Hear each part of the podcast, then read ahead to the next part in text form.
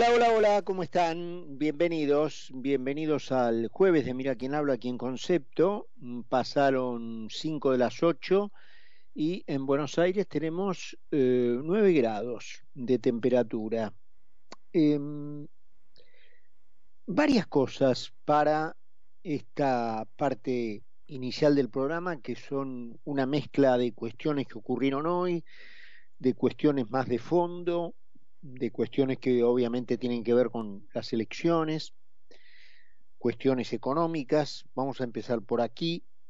Eh, se anunció el, se dio a conocer el índice de inflación de junio, 6%.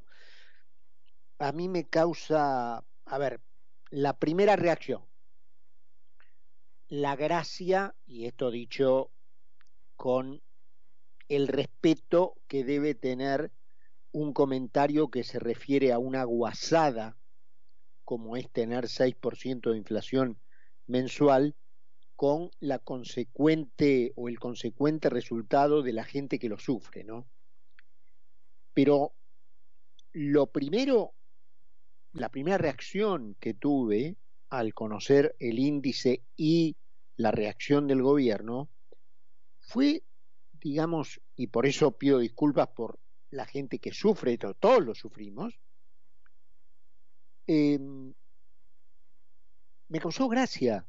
Es decir, que el gobierno, entre comillas, festeje, como de hecho lo está haciendo, que la inflación sea del 6% mensual, en este caso del mes pasado, cuando ya quedan muy, muy, muy poquitos países en el mundo, muy, muy poquitos países en el mundo que tienen ese número en un año.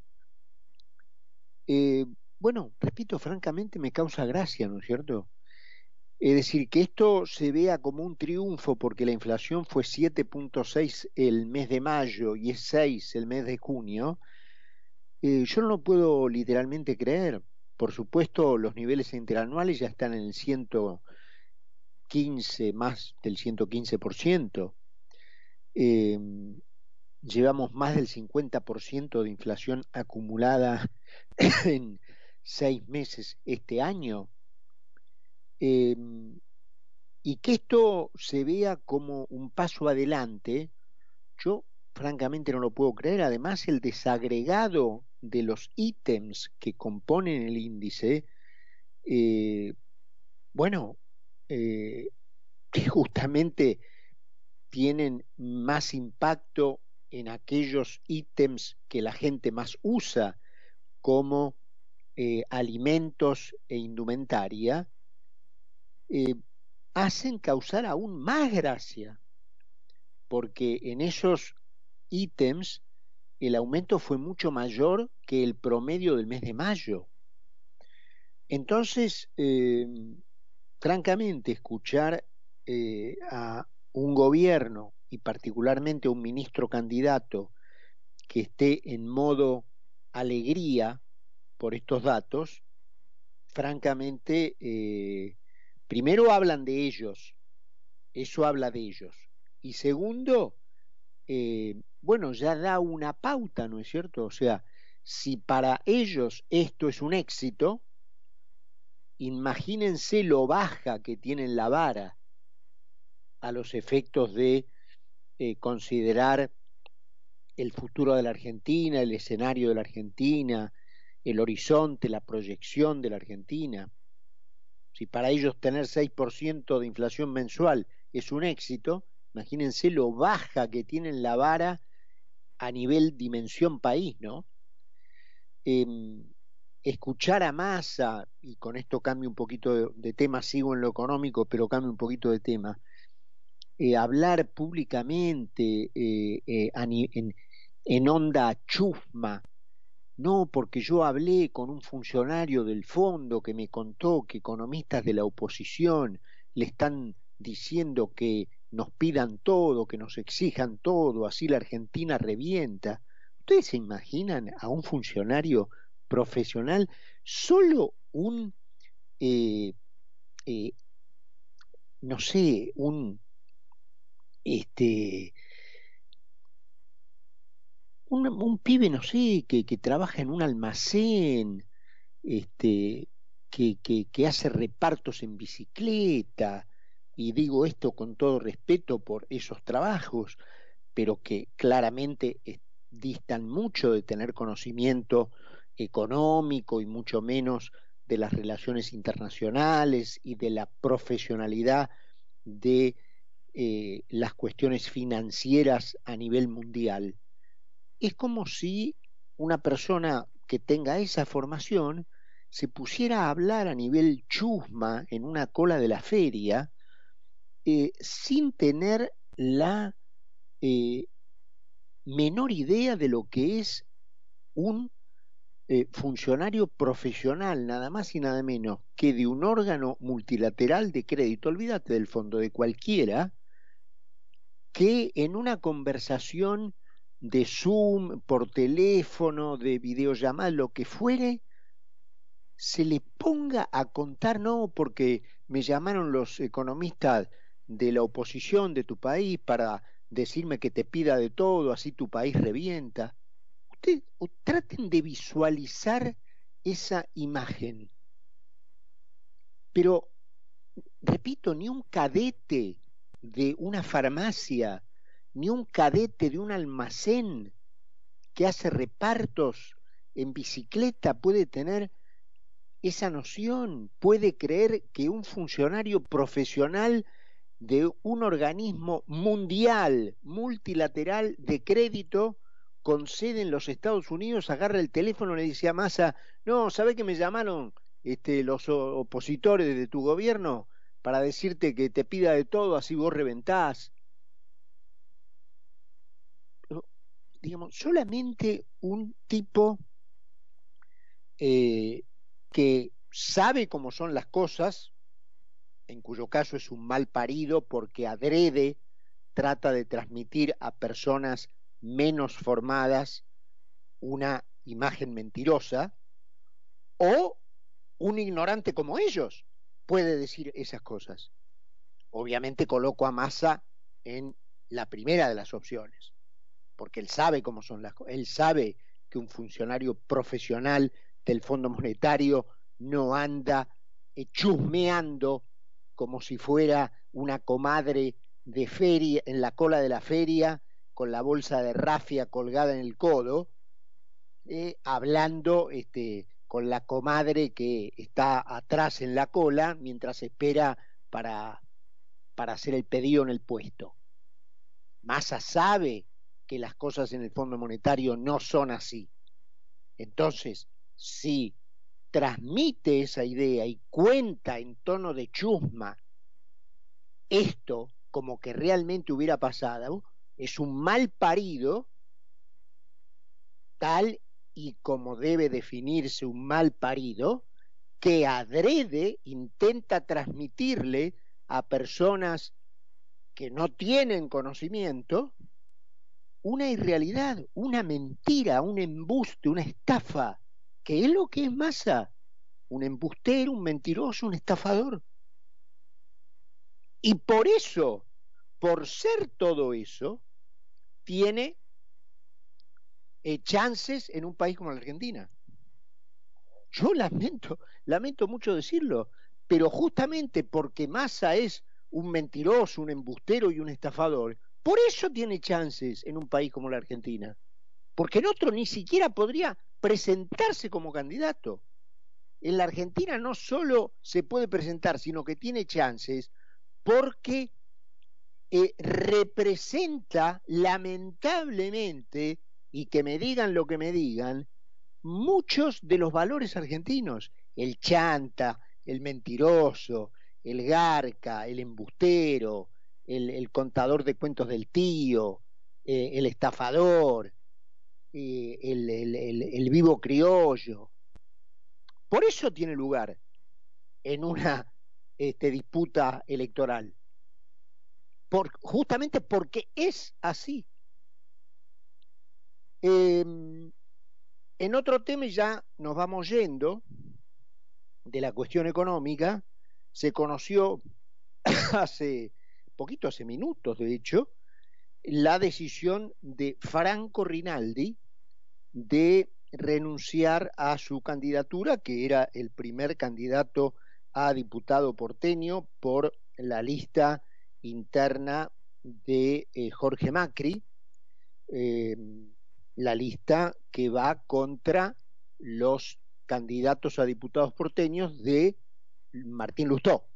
O sea, los candidatos a jefes de gobierno internos de Juntos por el Cambio son eh, Jorge Macri y Martín Lustó, y cada uno, por supuesto, tiene su lista de, diputados eh, a legisladores aquí en, la ciudad de Buenos Aires. Franco Macri era el primero de la lista de Macri. Em, él tenía, digamos, unas apariciones hace ya de estos años eh, en sus, eh, en sus cuentas, en donde, a propia definición de él, hacía stand-ups. Es decir, stand-ups son presentaciones eh, generalmente cómicas, eh, de unipersonales, en donde durante más o menos una hora un tipo habla de nada, pero va intercalando cosas graciosas, este, generalmente en Estados Unidos, en lo que se llaman off-Broadway, es decir, espectáculos fuera del corazón eh, de teatros y cines, en este caso de la ciudad de New York, a esos lugares más pequeños, menos con más selectos, menos concurridos, no necesariamente under, pero que no están en el centro cultural, se los llama off Broadway, o sea, fuera de Broadway, off Broadway.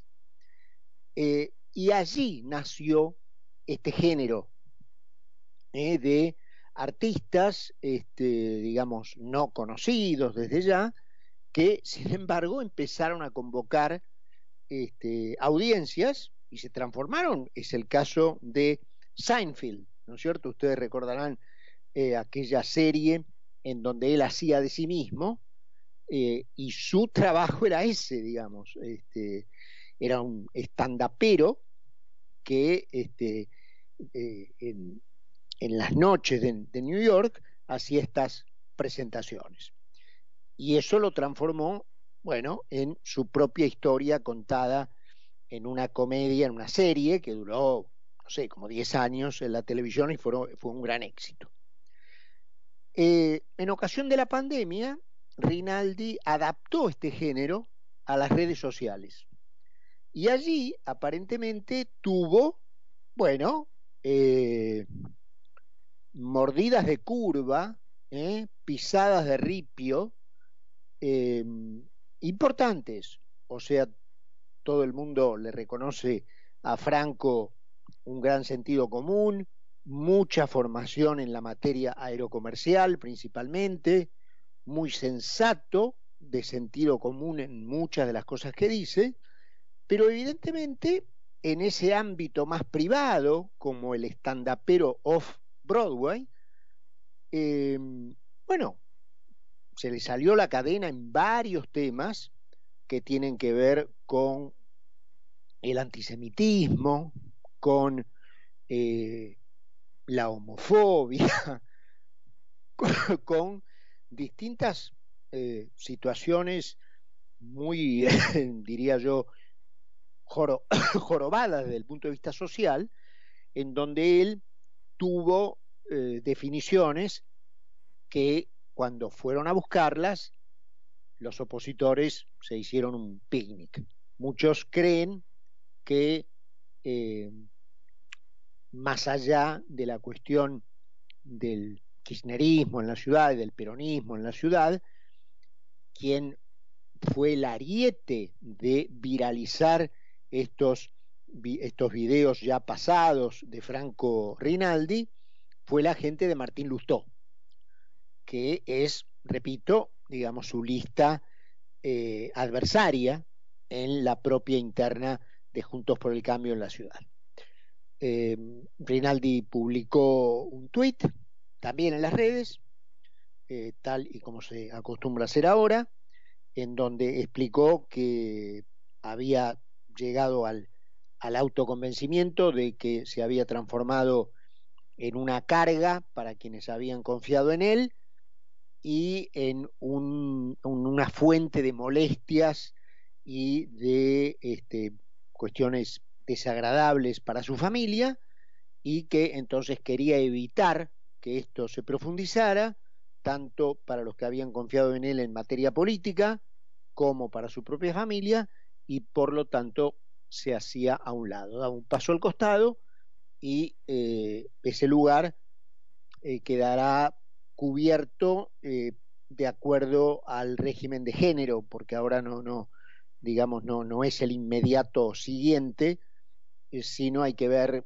quién era el hombre, digamos, que, que lo seguía, aun cuando quien lo siguiese eh, no fuera un hombre, es decir, si el que, si el que lo seguía, no tengo la, la lista de diputados porteños de, de Jorge Macri, pero pongamos que si eh, la que estaba inmediatamente debajo de Franco Rinaldi era una mujer, no es que esa mujer sube al lugar que deja Rinaldi.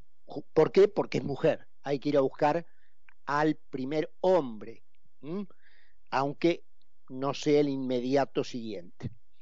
Eh, así que así quedarán las cosas.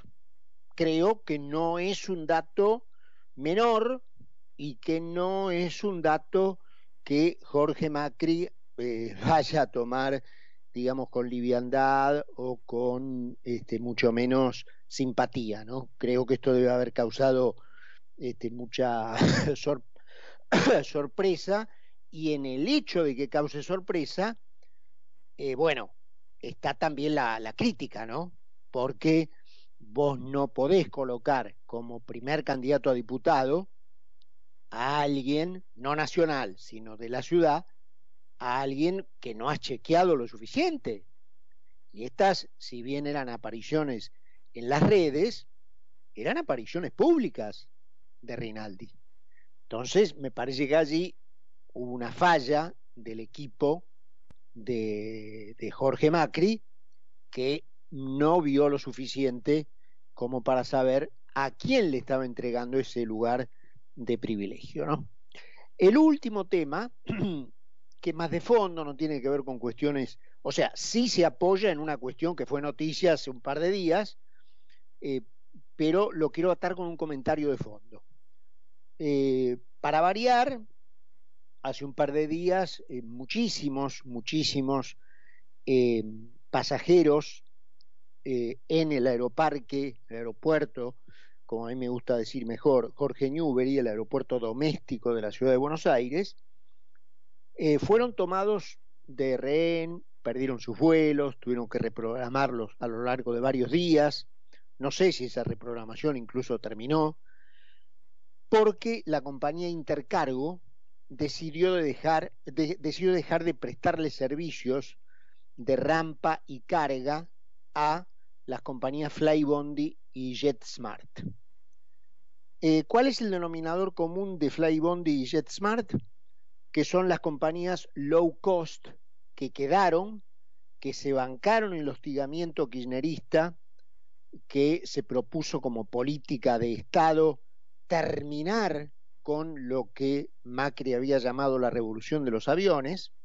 Recuerdan que poco menos que literalmente el primer día de gobierno de Alberto Fernández cerraron el aeropuerto low cost del Palomar, como para dar eh, una señal, ¿no? Como un símbolo. Este, mirá lo que, lo que te hago primero.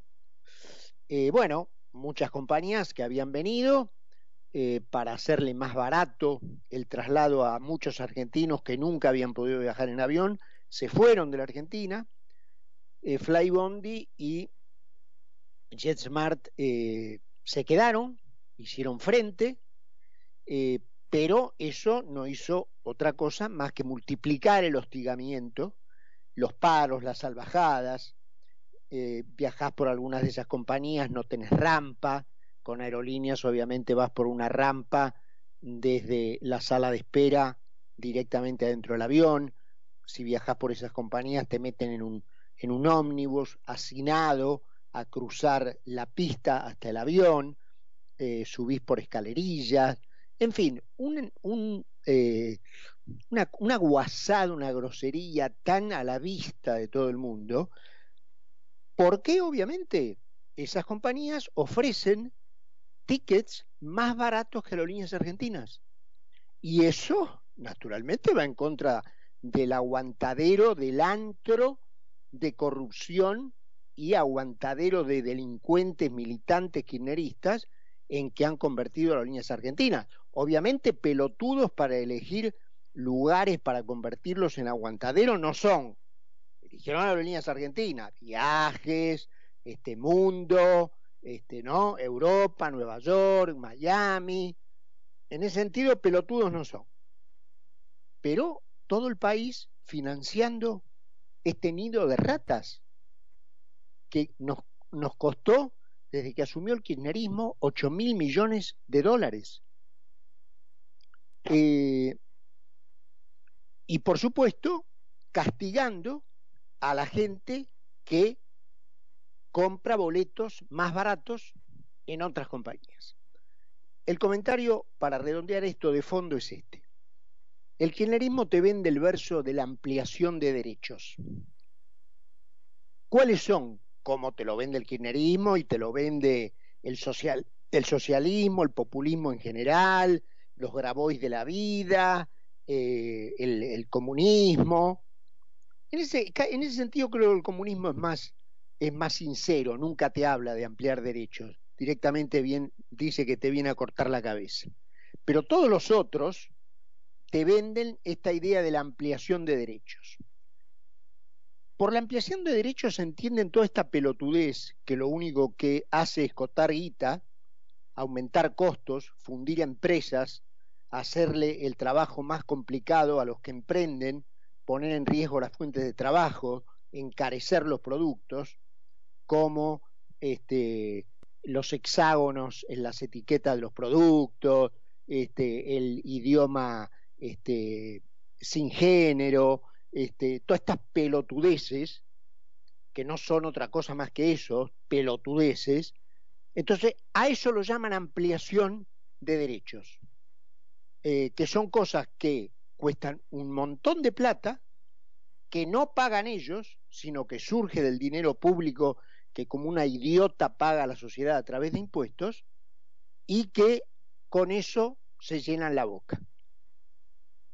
Ahora, y que la gente, digamos, no tiene la suficiente capacidad para darse cuenta que el espejito de color que cuesta 50 centavos que le están dando por derecha, por izquierda le cuesta 3 mil millones de dólares en eh, en formato de inflación, de no crecimiento, de deuda, de déficit, de desempleo, de postración, de no progreso, de no desarrollo, de vivir en el barro, y la gente se compra el pan dulce de Perón, ¿viste? La ampliación de derecho, el espejito, la bicicleta de Vita. Y por el otro lado te están pegando un palazo que ni cuenta te diste. En cambio, los derechos de verdad, los derechos que la Constitución no es que nos otorgó, sino que los reconoce, porque simplemente los, los, seres humanos los tenemos por el simple hecho de nacer, esos cada vez existen menos. ¿Qué hablar del derecho a comerciar y ejercer industria lícita?